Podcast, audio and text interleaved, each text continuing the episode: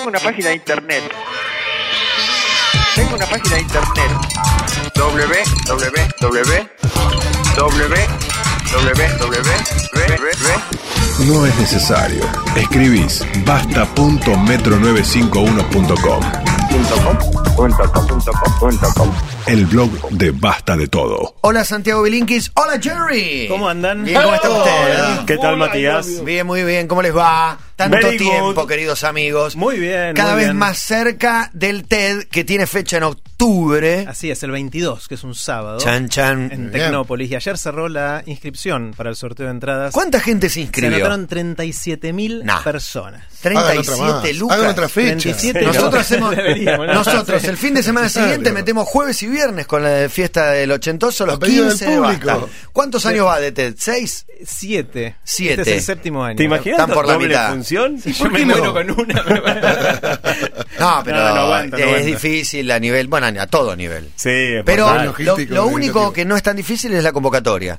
Porque si hay 37 mil, Sí, no es No, eso. No, y en el fondo hay un montón de cosas, pues las charlas las preparás una sola vez, la segunda Sí. vez probablemente sale mejor que la primera. Exacto. Pero tendría su sentido. En realidad. En Jerry realidad- tiembla, yo digo Sí, no, Jerry no. tiembla. no, claro, son las mismas charlas. La misma, Exacto. la misma. El viernes y el sábado, claro, dos funciones. Que de hecho, y el el- sábado yo yo saco para el sábado, que ya está mal. Porque aparte habla un experto en genética, no es que habla un actor que la tiene clara. El experto Claro. en genética después de la primera ya está más Claro, canchero. la segunda sale mejor. Igual, No, igual, sí, hay- en igual general previo, la segunda ¿eh? sale peor. ¿eh? Puede La salir mal, ¿eh? Sí, el sí. axioma dice que la segunda es peor Porque la adrenalina no es la primer- No, misma. y aparte la primera te. Pones todo en la pones- primera. Claro, te concentras tanto que decís, ah, bueno, me salió bien. Segunda te relajás. Pero para los oradores primerizos se sacan la atención en la Sí, primera y el para mí segundo sí. están más cómodos. Es Sí. verdad. Muchos salen de la primera y dicen querría darla de vuelta. ¿Viste? Ahora, ahora la daría un poquito difícil. bueno, mañana. No, Mañana. te dicen, no, me quiero morir. Tenemos una sorpresota, le digo. Bueno, ese. Pero bueno, 37 lucas de personas. va- as- Vamos a hacer el ¿Cuántos sorteo. van a entrar? Entran 10 lucas, entran 10 mil. Eh, vamos a hacer el sorteo en estos días y a fin de esta semana, a principios de la próxima, mandamos email a todos los que se anotaron contándoles si tuvieron suerte o 10.000 no. emails. 10.000 emails. Sí, ne- salen 10.000 no automáticos. entran. ¿Sí? ¿10.000 entran? Sí, sí, Sí, sí. sí, sí, sí. Salen automáticos los emails, por suerte, si no nos volveríamos locos nosotros. Eh, Gonzalo.garcía, arroba, Sí. si te de a uno te morís. Claro, no, te, te vuelves loco. Eh, y ya están los oradores anunciados. Los que quieran pueden ir a verlos a, a nuestro sitio, tdxriodelaplata.org. Ahí pueden ver los oradores. Y los que no ganen van a poder verlo por streaming, como siempre. ¿Se puede saber Eh, alguno conocido, alguno que ya haya estado? Porque a Eh, veces se hay repiten. de los únicos que hay dos que ya estuvieron. Eh, uno es Hernán Casiari. Qué lindo, qué bueno, Eh, me alegra. Compañero gordo. de la radio. Compañero de la radio, el gordo vuelve a dar charla. eh, está preparando algo que creemos que va a estar espectacular. Aparte, Eh, ya ese sí que está más habituado porque está haciendo recitales de poesía, Claro. shows y demás. Bueno, lo- lo ¿Sabe que fue parte de una de las charlas en el TED eh, Original donde En el- estuviste? ¿Le contaste? El, que sí, por Sí, supuesto, sí. sí, sí, Qué memoria que tenés, Matías. No, pero es que Siempre me, me, pare- asombras con eso. Es que me, no, me pareció increíble lo que. que apareció su foto en el fundador de Airbnb. Claro, que dio una charla de- y contó la contó lo que había contado Hernán, pero lo más increíble para mí es que estaban vos, Mariano Sigman y Casiari era el ejemplo. Si había tres argentinos Sí, muy loco. en alguna TED de allá. manera. Sos grosso, Jerry. De verdad, de Bueno, lo que pasó con Hernán, eh, él dio otra charla en TX Río de la Plata en el 2011 y el otro día charlábamos con él y él se acuerda cuán nervioso estaba. Yo me acuerdo que estaba abrazado a, A la mochila, al al borra- parado y, abra- y chivando, estaba Total. más gordo. Estaba muy gordo y, y él se acuerda que le tenía pánico a los escenarios, a la gente. Y hubo un cambio muy grande en él con, en este Claro. último Y año. se con lo que dedicó un poco a eso, al teatro. Porque... Pero es reciente esto, es de, Sí, sí, de sí. su mudanza a Argentina. Y bueno, así que este año creemos que la va a romper de nuevo, estamos seguros que la va a bueno, romper de Casiari nuevo. es uno. Otra que ya estuvo fue Diana Wang. Eh, Diana dio una charla en el TX Río de la Plata Educación del año pasado. Habló sobre la, la memoria del holocausto. Ajá. Esta vez va a hablar de un tema totalmente distinto que es de lo que, distinto, que es lo que ella trabaja, que es relaciones de pareja. Ok. Es como nuestra doctora amor de alguna Ok, manera. perfecto. Eh, y va a estar va a estar muy bien también. Los demás no son muy conocidos, pero están Ok. todos espectaculares, pueden ir a verlos. Sí, uno no va a ver a los conocidos, aparte. Ujú. Vas a ver a cualquiera que te, que te informa. ¿Y hoy qué trajeron preparados, Hoy amigos? vamos a hablar eh, de números, pero, Bien. pero no, no, no del 1, del 2, aunque un poquito sí, vamos a hablar de algunos números. Eh, y también vamos a contarles algunos problemas y, y ver si juntos ¿De podemos ustedes pensar. o- Eh, pueden ser bastante, algunos más personales No, que escuchame, otros. pagate una terapia. Claro, Y no, pero ya que venimos acá queremos que nos den una manito. Está con bien. Santi estamos medio así traumados. Eh, y vamos a hacer una cosa con, con los oyentes que nos quieran acompañar. Eh, hicimos una encuesta, pero aparte vamos a compartir algunos de estos problemas por Twitter. Eh, y les voy a contar el primer problema. Contraatacá le digo con el tuyo. ¿Necesitamos lápiz y papel? No, Ahora te no, contraatacamos con el de Diego. El- tiró uno hoy a la mañana y yo lo Ah, saqué. sí, Ah, después, ¿sí? después Sí. guardátelo y De al final pedo hacemos total. el de Diego. Saqué de pedo, pero Al saqué. final hacemos el de Diego. Voy a, voy a contarles el primer problema, no para que lo resolvamos ahora, porque le vamos a pedir a la gente, lo vamos a tuitear también, apenas termine de, de contarlo, eh, para que la gente en Twitter pueda, pueda dar su respuesta y en un ratito le- les contamos cómo resolverlo. El problema es así. Hay tres personas. Sí. Sí. Juan está mirando a Luis. Luis es, es pasó el habitual. sábado. Es habitual. sí. Bueno, Juan mira a. Luis. Con Luis, odio. Luis mira a José. ¿sí? Sí. Juan mira a Luis, Luis, Luis mira, mira a José. José. Juan es casado, el primero de los tres es casado. Sí. Eh, y José, que es el último, es soltero. La pregunta es si podemos saber si hay un casado mirando a un soltero. Sí, necesitaba lápiz y papel. ¿me Eh, estás bueno, se puede, puede hacerlo con lápiz y papel también. Eh, Juan no, es no. casado. Sí, no, no lo vamos a resolver ahora. Piensen. José es soltero. lo José es planteamos. soltero. Vamos a mandar, vamos a mandar ahora Lo- un tweet para todos los que quieran, de- los oyentes que quieran, con una encuesta de estas Sí. de Twitter para que puedan responder cuál de las tres opciones le- les parece que es. Así cuando contamos los resultados no hablamos solo de los resultados de los que contestaron la encuesta antes, sino también de los que estén escuchando ahora y quieran contestar. Eh, lo vuelvo a repetir y mandamos el tweet. Eh, el problema dice así: Juan mira a Luis, Luis mira a José, Juan es casado y José es soltero, es decir, el primero de los tres es casado y el último soltero. La pregunta es si podemos saber si hay un casado mirando a un soltero. Obviamente, para simplificar, hay solamente dos estados civiles, hay divorciados, no hay divorciados ni, ni viudos, es solo solteros y casados. Y la pregunta es, hay, es multiple choice. Sí, la respuesta es sí. La respuesta, espera, no, no, Ah. digas, no digas todavía tu, tu razonamiento. La primera es, con esta información no podemos saber. La segunda opción es, sí se puede saber y no hay un casado mirando a un soltero. Y la tercera, sí se puede saber y hay un casado mirando a un soltero. No digan su respuesta, vamos a Mandamos volver, el tweet y en un ratito volvemos a este tema. eh, y ahí Tommy seguramente va a retuitear. O sea, desde arroba bilinkis, arroba garbulski o arroba basta de todo, pueden ir y en Twitter dar su respuesta. Dice Matías que es facilongo. Este Sí, primero. sí, vamos, a empezar, vamos entrando en Y calor. en mi cuenta, arroba Lío Pecoraro, también lo pueden encontrar. no Pero bueno, mientras, mientras la gente se devana los sesos tratando de responder, Yo les no vamos a preguntar devano. a ustedes, Sí. a ustedes, ¿cuál es su número favorito? El 8. 8 es el mío. 8, 8, Ocho. vos, Mati- todos los Ocho. tres, los tres 8. Pero que, del 1 al 10 tiene que ser. No, No, el no, número no, favorito. número. 27. 27. Mira, es el mío. ¿Viste qué lindo? Ah, de un ¿Por qué- número no es el 1 al 10. 27? Porque es mi fecha de cumpleaños. Y la vos mía también. también. La mía también, mira. Pero la mía el de octubre y la tuya, De marzo. un mes mucho peor, claramente. Sí. Pero si vas a la, la ruleta, Yo en primavera y vos yo en le pongo el 8. ¿Al 8 le pones a la ruleta? ¿Y por eso este tu favorito? Porque te No, suerte entre otras cosas. A mí el 8 me gustaba para jugar al fútbol, me gustaba usar la 8. Por. También. Yo soy 8 en numerología. La 10. El ¿Qué número de mi nacimiento, Ah, por- sumando el año con el mes y el día, soy 8. ¿Y te trae buena suerte o...? Sí, sí, sí, les paso el trapo con el- la polla de los viernes. Bueno, le- le- les vamos a contar una el último historia. viernes y el anterior, pero bueno. Este tema de los números favoritos es algo Sí. que eh, llama bastante la atención, ¿no? Porque tener un número favorito es algo que casi todo el mundo tiene un número Un poco favorito. estúpido, ¿no? Casi decimos. Parecería en Sí. algún lugar.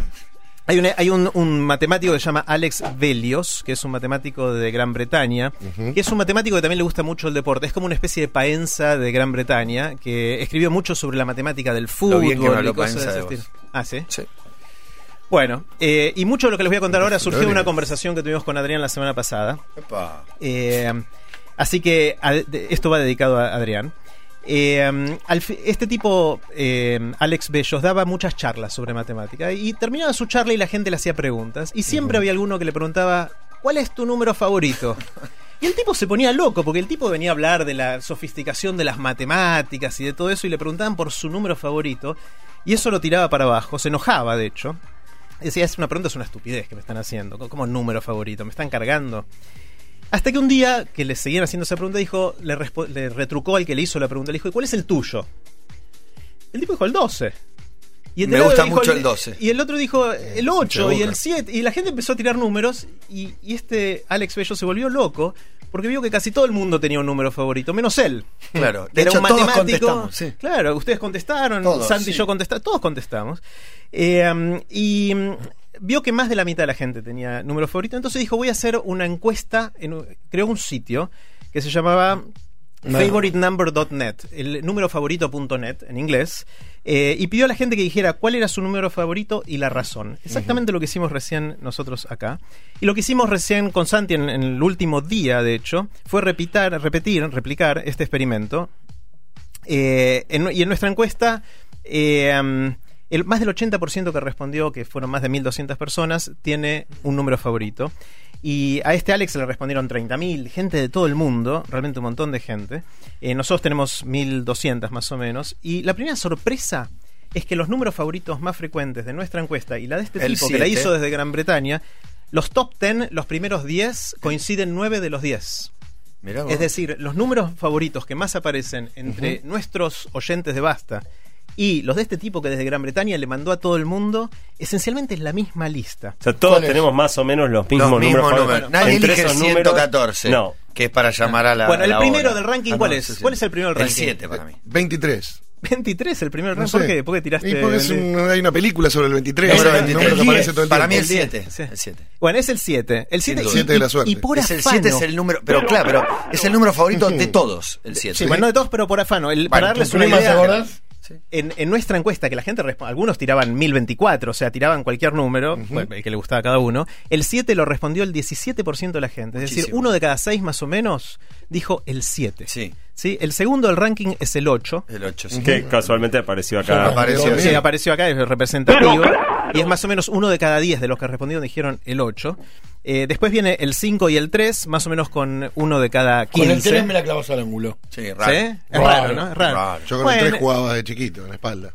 Y bueno, pero ¿Qué yo? La Trinidad tiene, tiene connotaciones Claro, religiosas. Sí. Bien. Bueno, les digo rápido los otros que aparecen, el 9, el 13. 13 es interesante, porque mala Sí. suerte, buena suerte. Bueno, aparece entre los favoritos de mucha gente. El 17, el 4, el 2 y el 11. Esos son los top 10, los primeros Claro, 10. pero podían elegir hasta el infinito. Entre los primeros 15 números están todos los favoritos. Y sí, pues son los números más... No, el sí. mío es el 27, o sea, el mío no está en la lista. eh, que rockero el mío es el 20 Sí. y tampoco apareció en la ¿Y lista. por qué el 20? Por Ginóbili. Porque lo juego siempre en la ruleta. Lo de antes de Manu. Manu le agregó Te un extra. contento cuando sí, la 20. Sí, sí. Pero de la ruleta.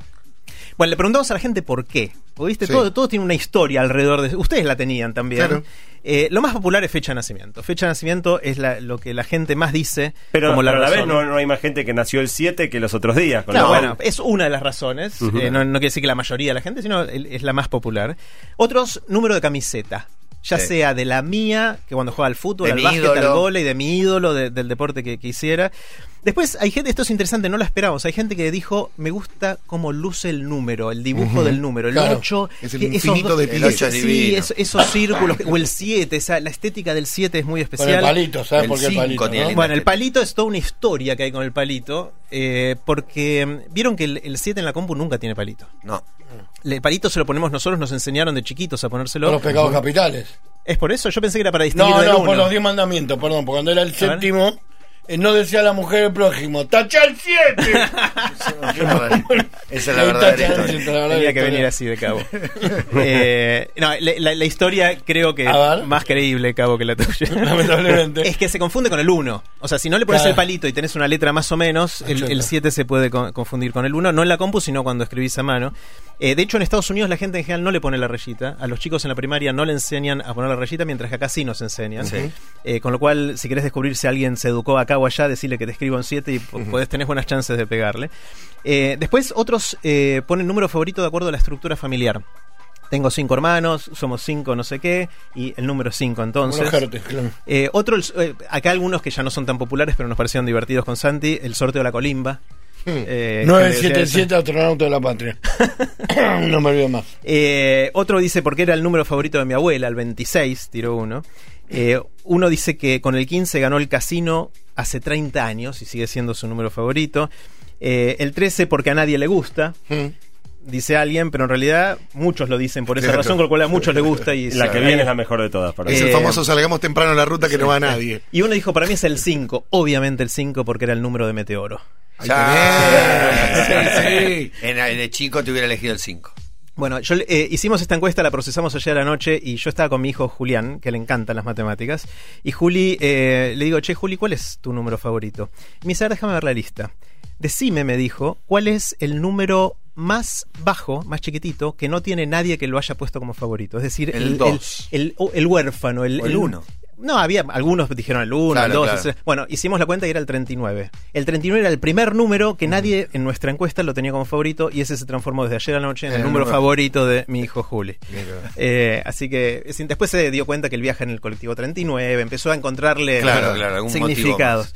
Eh, es interesante como uno cuando dice números piensa en cosas frías, racionales, lógicas, pero la mayor parte de nosotros tenemos números favoritos que son por razones totalmente emocionales, que no tienen que ver con, con la razón ¿no? de, de los números. Es interesante como el, si uno piensa la historia de la humanidad y cómo el concepto de número fue evolucionando. eh, la pregunta es cuándo empezamos a tener el concepto de número históricamente. Y resulta que la capacidad de distinguir, por ejemplo, entre dos cosas y tres cosas es algo que tenemos desde que somos seres humanos. De hecho, hay algunos animales que también pueden distinguir eso, no todos, pero algunos. Eh, pero los símbolos, las letras, las abstracciones, la capacidad de sumar, restar, todo eso es de más o menos hace 5.000 años. Los sumerios, que eran unos que vivían ahí por lo que hoy es Irak.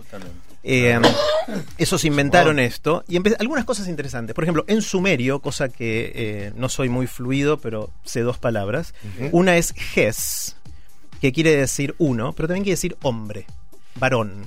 El 1. El uno, ges. Claro, uno mismo, ¿no? Y después dos se dice min, que uno podría decir es de mina, pero eh, sí, porque quiere decir, aparte de dos, quiere decir mujer. Ajá. Eh, y entonces uno podría decir, bueno, quizás es por el orden de la creación en alguna de las, de las religiones, primero el hombre, después la mujer, y entonces uno y dos. Eh, hay gente que dice que no, que es por, por la característica sexual más visible. El órgano genital masculino más visible es uno, y las mujeres tienen dos pechos, y entonces quizás es por eso, otra especulación. Eh, Oh, y uno podría decir es algo aislado, pero después vino Pitágoras, que vino como 3.000 años más tarde que, que los sumerios, y Pitágoras dijo los números impares son masculinos y los pares son femeninos. Me gusta. Di- dijo eso. Sí, no, Pero sí. es verdad. Eh, Un buen par de es femenino siempre. Un buen par de siete. un buen- bueno, es, Y el hombre tiene uno y las Claro. mujeres dos. Claro. sí. bueno el- Adelante, otro. es interesante cuando la gente describe por qué le gustan los números, los adjetivos que usan con el 1 es fuerte, independiente, valiente, honesto, solitario, que son muchos de los estereotipos masculinos. Cuando le preguntan por el 2, dice cauteloso, sabio, lindo, suave, frágil, abierto, amigable, flexible, que son hombre y mujer. eh. son adjetivos estereotípicamente, de nuevo, femeninos, obviamente, con todos los estereotipos que, que tenemos. Con lo cual, uno podría decir, quizás hay algo de femenino y masculino en los pares, los impares, el 1, el 2. Y hay un experimento que hicieron hace poco en una universidad en Indiana que con Santi nos partió la cabeza. Escuchen esto. ¿Vieron que los bebés cuando nacen es difícil decir si es un nene o una nena mirándole la cara? Sí. Mira, son todos iguales. O sea, es- Sí. Las primeras horas, días. Sí, entonces Difícil. hasta inclusive semanas, salvo que le pongas arito los vistas o algo. No, le buscas el arito al bebé. le buscas el si arito o el color de la ropa. Sí. Eh, bueno, hicieron este experimento. Si vos le pones la cara a alguien y decís, decime si es nena o nena, jugátela, en general le pegan 50-50, porque es al azar, no tienen ni idea, tiran uno. le pegan. Ahora hicieron este experimento que ponían la cara de los bebés y detrás de ellos ponían una cartulina donde había números dibujados. Y le decían a la gente que tenía que adivinar, no te preocupes, los números están ahí para un tema de control o alguna excusa así. A algunos le ponían todos números pares y a otros les ponían todos números impares. Y resulta que cuando el número que te ponían atrás era impar, había más probabilidad de que digas que el nene era un nene Era masculino. y si eran par, que era una nena. Entonces Pitágoras tenía razón. Hay algo de ahí que no, sé, que lo tenemos o, o en sea que algún los que lugar. tienen número favorito par se la comen. Qué hermoso que me gusta. Me que- gusta el científico. En la, Siempre en la tan sutil vos, Santi. En la charla A mí que me gusta el Y otro. Nadie, buenas tardes. Escúchame, si para hacer una denuncia, por favor. Yo dije el 20, así que me Bueno, autoincriminé. Hay, hay, hay otra cosa interesante que obviamente uno puede decir esto de los números favoritos, seguro que hay, depende del país, ¿no? Porque en distintas culturas, que yo, el 13 por ejemplo es mala suerte en Estados Unidos. Y en Sí. Japón. Eh, Ah, no, en Japón es no, el 4. 4. El 4, Sí. exactamente. En, en- no solo en Japón, en Corea, en China, Ajá. el, el 4 es, es mucha mala suerte. De hecho, más mala suerte que el 13 en Estados Unidos. Eh, y hay, hay, hay palabras para la gente que le tiene, eh, le tiene miedo al viernes 13, por ejemplo. Sí. Primero, el, Que acá se al- tradujo como martes 13. Sí, Sí. acá pasó martes, que nunca supe bien porque eso es, Una- podríamos averiguar. Pero primero está la gente que le tiene miedo al 13 Sí, solamente. triscadecafobia. Muy bien. Qué grosso. Aunque Ah, usted no lo quiera. A ver. A ver ahora, ahora, ahora, ahora. ahora. ¿Y los que le tienen miedo al viernes 13? Ah, no te creo. Ahí te cagué. es paras Sí. Agarrá- anoten esto es para el ahorcado, la mejor palabra un blister para de 12 siempre. Eh, bueno, y hay gente que dice, bueno, el 13 viene de que había 13 comensales en la última cena y después vino la traición, etcétera, y hay, y hay otras formas de otros hechos históricos con fechas de 13, etcétera. El 4 en, en Corea especialmente, pero en muchos lugares del este asiático, es, es una palabra, eh, es un número, que de hecho la palabra 4 significa en muchos idiomas, eh, es una palabra muy parecida a muerte. Es un tema, eh, como Fonético. suena la palabra, fonético, el 4 suena casi igual que muerte, y, y es terrible, puede haber hasta acciones legales de gente que te haga decir el 4. O sea, es, es mucho más fuerte que el 13 en otros lugares.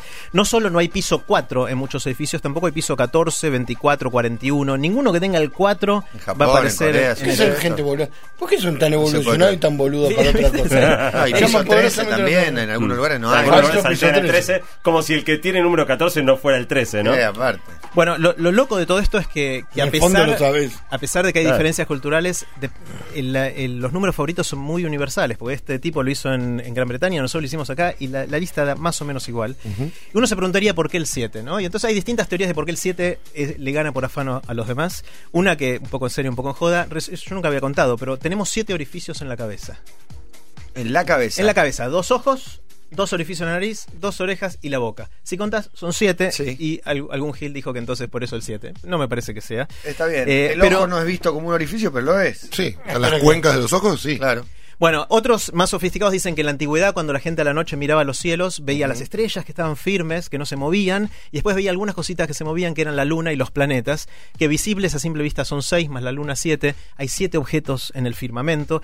Y de ahí sale, obviamente, un montón de misticismo de los días de la semana, los días de la creación, las plagas de Egipto, los pecados capitales, las notas musicales, que también son siete, los siete mares, las siete maravillas del mundo, los enanos de Blancanieves, Sí, la vida del gato, los La vida del gato, ojo que en Estados Unidos son nueve, ¿eh? Los, gatos norteamericanos tienen dos vidas más. Mirá. Porque hay otro voltaje. Vienen con dos. Esa no sabía, mirá. bonus. Bueno, los colores del arco iris, la cantidad de años que alguien pasó en el Tíbet. O sea, hay un montón de siete en, en nuestra cultura, ¿no?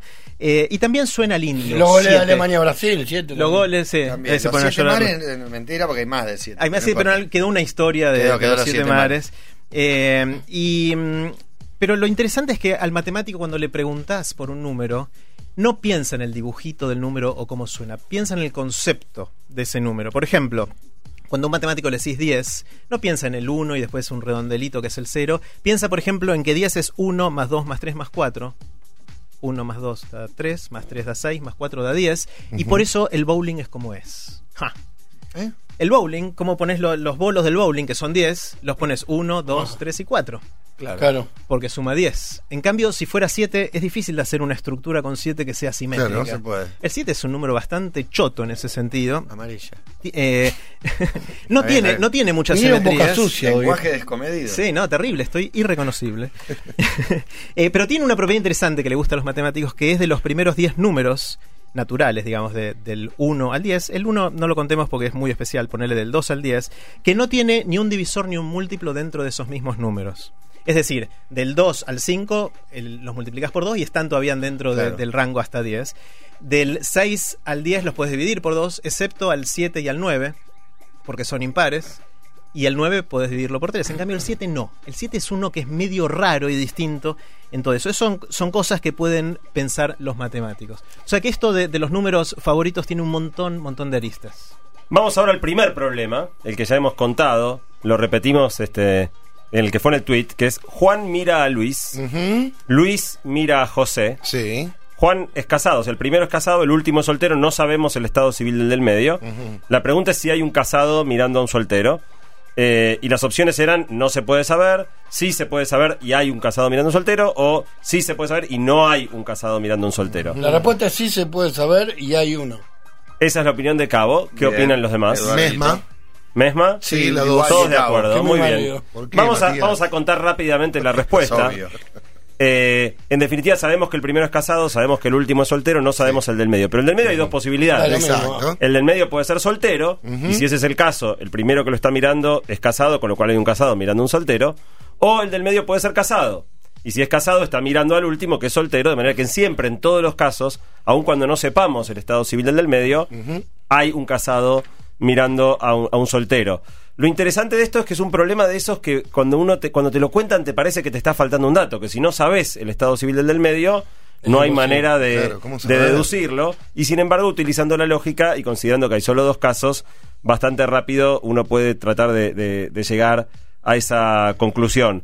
Ahora, lo interesante es que para mucha de la gente que respondió esto, tanto los que respondieron en la encuesta antes de- de- del programa como los que ahora han estado contestando en este ratito en Twitter, más o menos la mitad de las personas opinan que no se puede saber, digamos que no hay información suficiente para saber, eh, y la otra mitad se divide entre los que afirman que sí se puede saber, pero 10% dicen que se puede saber y no hay uno, con lo cual no, no solo se, se equivocan en que, digamos, este, afirman lo contrario de lo que es, y solo alrededor de 40%, entre 35 y 40%, eh, resuelven este, este problema correctamente. Con lo cual es muy, muy llamativo, que parece a primera vista sencillo, y sin embargo, eh, digamos, eh, toda esta cuestión de, de la lógica, más o menos a, a la mitad de la gente le termina costando resolver el, el problema.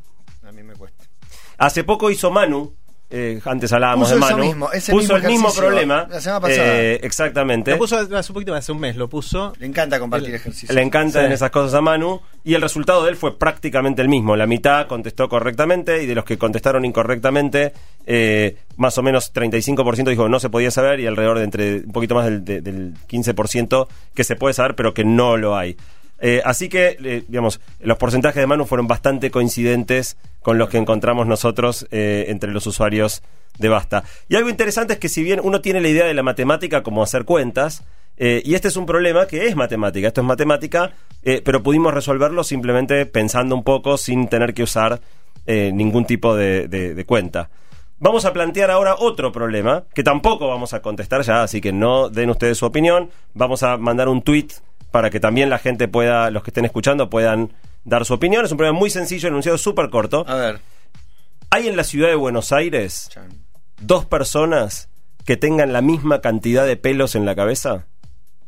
No O sea, la pregunta es no sé si hay en la ciudad de Buenos. Aires Claramente sí. Uno dos no personas con el mismo número de pelos en la cabeza, no contesten todavía. Ah, todavía no te Y, de- contesto. y descartamos el caso de los pelados. O sea, pues si dicen sí, hay Ah, dos, dos que ah, tienen bueno, cero, bueno. ese caso está descartado. Sacando Ok, a los pelados, Bueno, chilarreta, la pregunta es si hay dos personas que tengan el mismo número de pelos en la cabeza. Vamos a mandar el tweet en este instante. Las opciones son sí, no o habría que contarlos a todos para, para Vale todo tipo saberlo. de peinado. Cresta, Todo tipo de peinado. Es la cantidad que tengas, pelo independientemente de largo, cómo estés corto, pe- rulo, peinado. lo que sea. Bueno, Eh, y, el, y el pelado, pero que no es que no tiene un pelo, sino el de entradas, eh, Sí, aeropuerto me- de Mosca, usted me entiende. Todos los que tengan más de uno Nosotros. participan del juego, pero Bien. no los que tengan cero, porque si no, obviamente, si hay dos que tienen cero, ya sabemos. Entonces, todos los que tienen por lo menos un pelo, la pregunta es si hay dos que tengan el mismo número de pelos en, en la cabeza.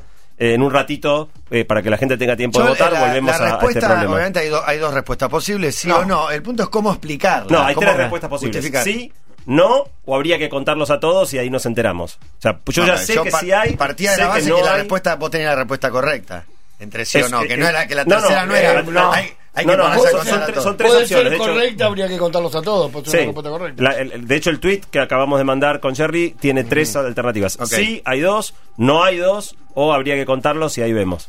Bueno, estamos en un problemita porque mm, queremos contarles el problema, tenemos poco tiempo, se los voy a contar rápido. Y este es un, pro- este es un problema que eh, es súper útil, súper práctico. Hasta ahora esto de saber si dos personas tienen la misma cantidad de pelos o si es casado, si es eh, si uno le está mirando un soltero o un casado, por ahí no es tan relevante para la vida. Pero lo que voy a contar ahora es, es una cuestión de que a todos o a mucha gente le va a servir.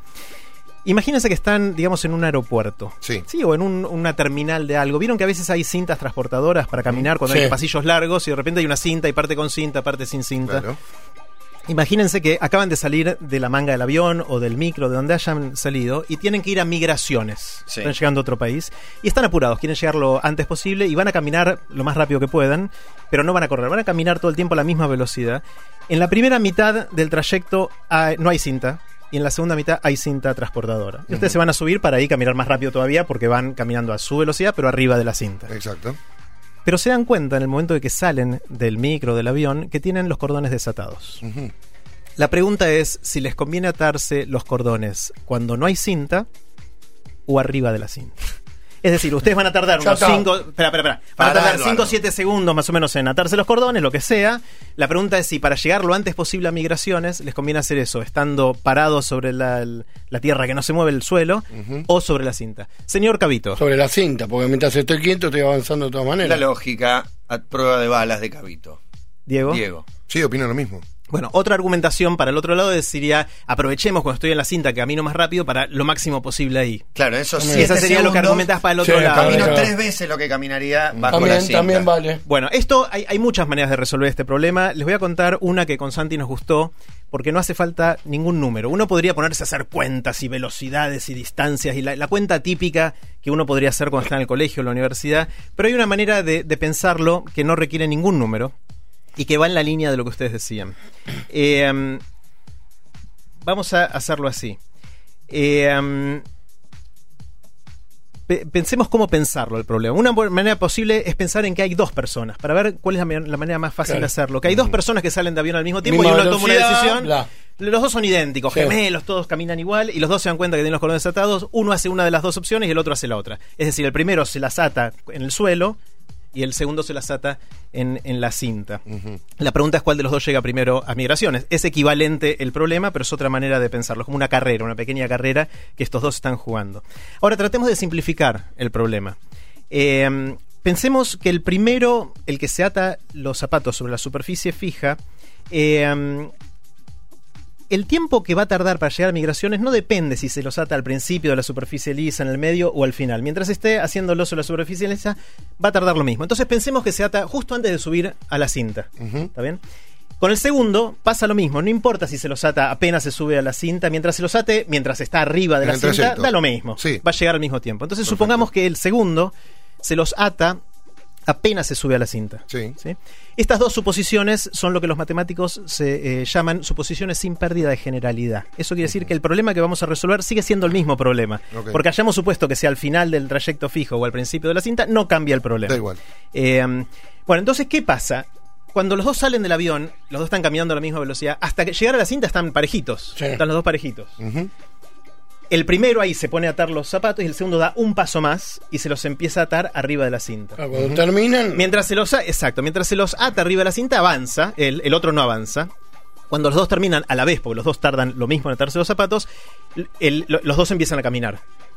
Ahora, el segundo le sacó al primero unos metros, porque la cinta empezó a avanzar, y de ahí en más van a avanzar exactamente a la misma velocidad. Claro. Con lo cual, el que se ató los zapatos sobre Abajo. la cinta, llega primero. No, sobre la cinta, Sobre- ese sobre. sigue avanzando, llega primero. Claro. Y de esa manera probamos, sin pérdida de generalidad, como decíamos antes, que la, ma- la- la mejor manera de, De ganar cinco segundos en el cinco a segundos, que es, es por eso digo, es una cosa re útil esto, porque viste, a veces puedes llegar más rápido. Eh, y lo interesante de esto es que lo hicimos sin usar números. Eh, así que si alguna vez ustedes van a un aeropuerto o a una terminal de micros donde hay esto y ven un montón de gente atándose los zapatos arriba de cinta, la cinta. sepan que son todos oyentes de Basta. Bien.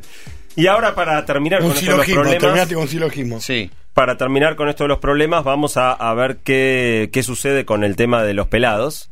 Perdón, de, de- perdón, de la cantidad de, de pelos en la cabeza. La pregunta era si hay en la ciudad de Buenos Aires dos personas con el mismo número de pelos en la cabeza. Y de nuevo parece que faltan datos, pero en realidad son datos que más o menos uno puede estimar con cierta facilidad. Eh, sabemos que en la ciudad de Buenos Aires viven más o menos 3 millones de personas, 2 millones 890 Sí, y sí, pico mil palos, sí. del, último, del último censo, digamos 3 millones de personas. Y en la cabeza eh, la, la cantidad de pelos varía, pero más o menos el número máximo es alrededor de 200.000 pelos en la cabeza. El que más pelos tiene tiene 200.000, de ahí para abajo hasta llegar al, al pelado que tiene cero. pelos. Pensé que eran muchos más. No son, no son muchos más. No, de hecho, la 200.000 mayoría es el tenemos límite me- Yo querría Sí. tener 200.000, Ah, tengo, tengo ahora tengo 13.000. 73.000, me parece. Claro. Y entonces la manera de pensar este problema, imagina, imagínense que tuviéramos eh, remeras puestas para darle a cada uno una remera con su número De pelos. de pelos, ¿no? Perfecto. Y entonces eh, venís, 32.000. te Sí. contamos la cantidad de pelos, tenés 151.223, te damos la remera con tu número y tenemos una remera de cada una. Y empieza a venir gente, tenemos que hacérselo a todos Sí, los somos 3 habitantes millones y el máximo de de la ciudad. 200.000 se tiene que repetir. Bueno, naturalmente, en la medida que empieza a repartir las remeras, está claro que, digamos, con solo 200.000 opciones para 3 millones de personas, bastante rápido vas a, a- a tener que va a venir alguien que va a repetir un número anterior y no vas a tener perdón. remera para darle. Está bien, el- está bien en la resolución, pero también existe la posibilidad de que no haya nadie. También ¿Cómo que no existe la posibilidad de Que haya un número que ninguno lo tenga. Sí, Sí, también. O que lo tenga pasar. unos celos. No, pero Se- si, hay o sea, dos con, tu- tu- tu Cabo argumento- dice, si hay dos con la misma cantidad. Es o sea, más, es más, me más animo, me animo a arriesgar que no debe haber nadie que tenga uno. Claro. Un pelo. Homero tiene, Homero tres. ¿Eh? Homero tiene tres. Sí. Pero debe haber tiene uno solo, Capaz que hay alguno que tiene uno solo. eh, y hay uno que se repite te- 40 veces. Puede digo. ser. La pregunta es si hay alguno repetido al menos una vez. Sí, la respuesta es sí.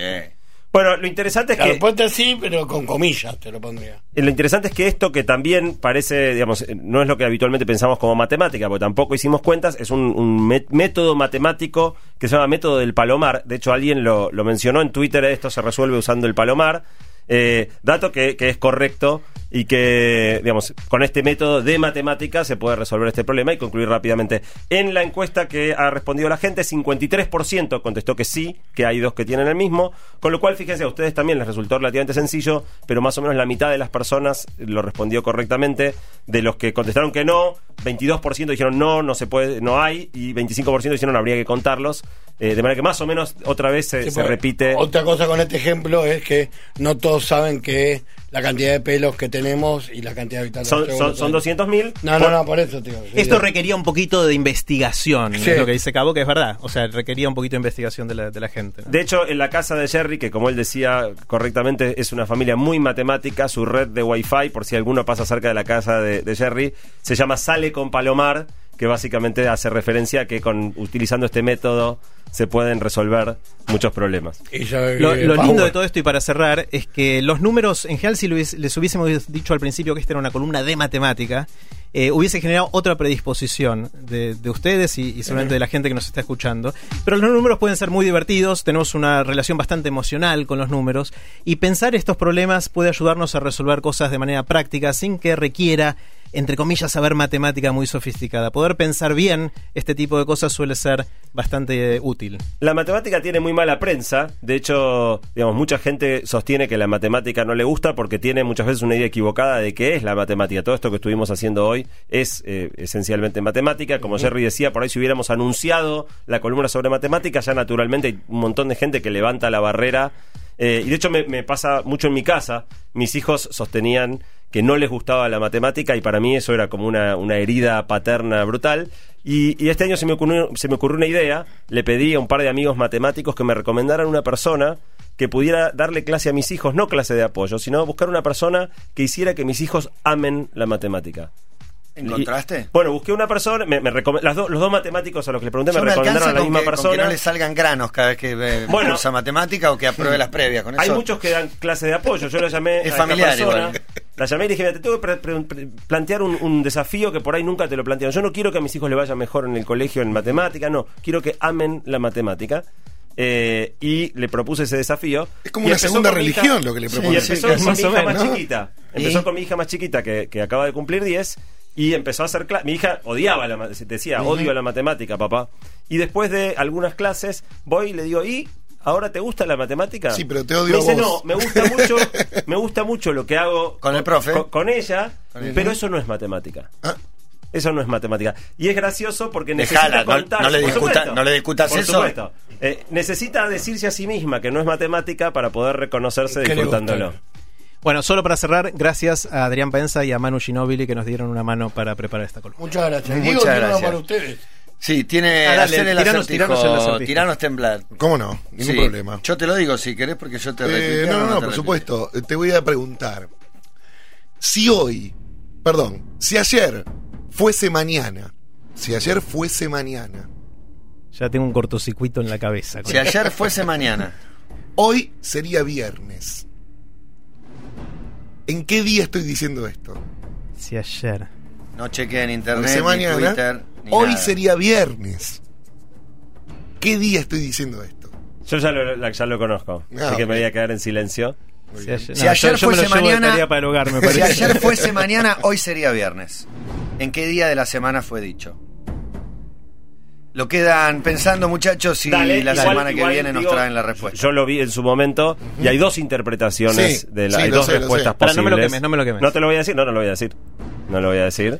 Eh, está muy bueno. Sí, porque cuando tenés uno nuevo que disfrutarlo. Claro, Nos obvio, lo más lindo es pensarlo, no, en no un la par de semanas, Jerry. ¿Antes del TED vienen? Eh, no, justo después. Volvemos justo después. Ok, bueno, entonces eh, será en el TED algún encuentro. ese Ahí contaremos un poco de lo que pasó ese día. Exactamente. Bueno, Buenísimo. fíjate si lo puedes resolver, Jerry, Dale, entonces. dale, dale. Han pasado los amigos de TED. Ya se viene, llama a tus abuelos aquí en Basta de Todo. Yo, yo, yo no la vi. Sí, sí, lo que pasa es que no, no vi nada. La televisión es la caja boba. Cuando repiten esos programas. ¿Café de máquina o el instantáneo? Televisión. La cafetera antigua que con filtro. La televisión parece la caja boba. Sí, sí. O la cafetera eléctrica y el papel de filtro que ahora es difícil de conseguir. ¿Eh? La caja boba con el filtro de café. Cafetera, cafetera, cafetera, cafetera, cafetera. Basta de todo. 15 años